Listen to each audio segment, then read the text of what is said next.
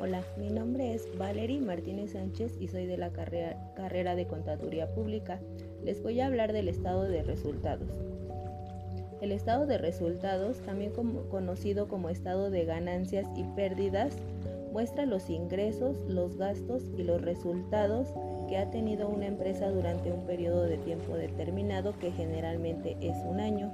La utilidad del estado de resultados es la que nos permite analizar los ingresos, los gastos y los resultados que ha tenido una empresa. Por ejemplo, saber si ésta está generando suficientes ingresos, si está gastando demasiado y si está generando ganancias o está gastando más de lo que gana.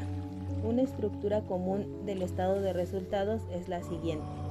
A las ventas netas le restamos el costo de ventas para determinar la utilidad bruta. A esto se le restan los gastos administrativos, gastos de venta y depreciación para determinar la utilidad operativa. a esto se le restan los gastos financieros para determinar la utilidad antes de impuestos y los impuestos para determinar la utilidad neta.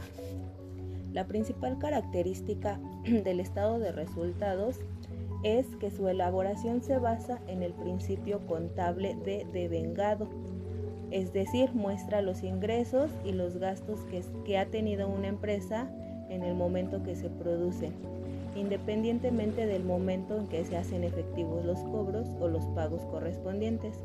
Los estados financieros son documentos o informes que muestran diversos aspectos económicos y financieros de una empresa, tales como los bienes, las deudas que tiene, los resultados que ha obtenido y las entradas y salidas de efectivo que ésta ha tenido.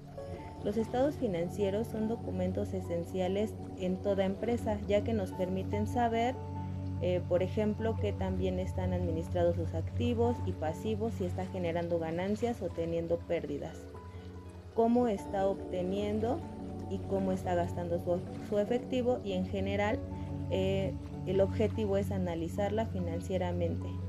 Los tres principales estados financieros son el balance general, el estado de resultados y el estado de flujo de caja.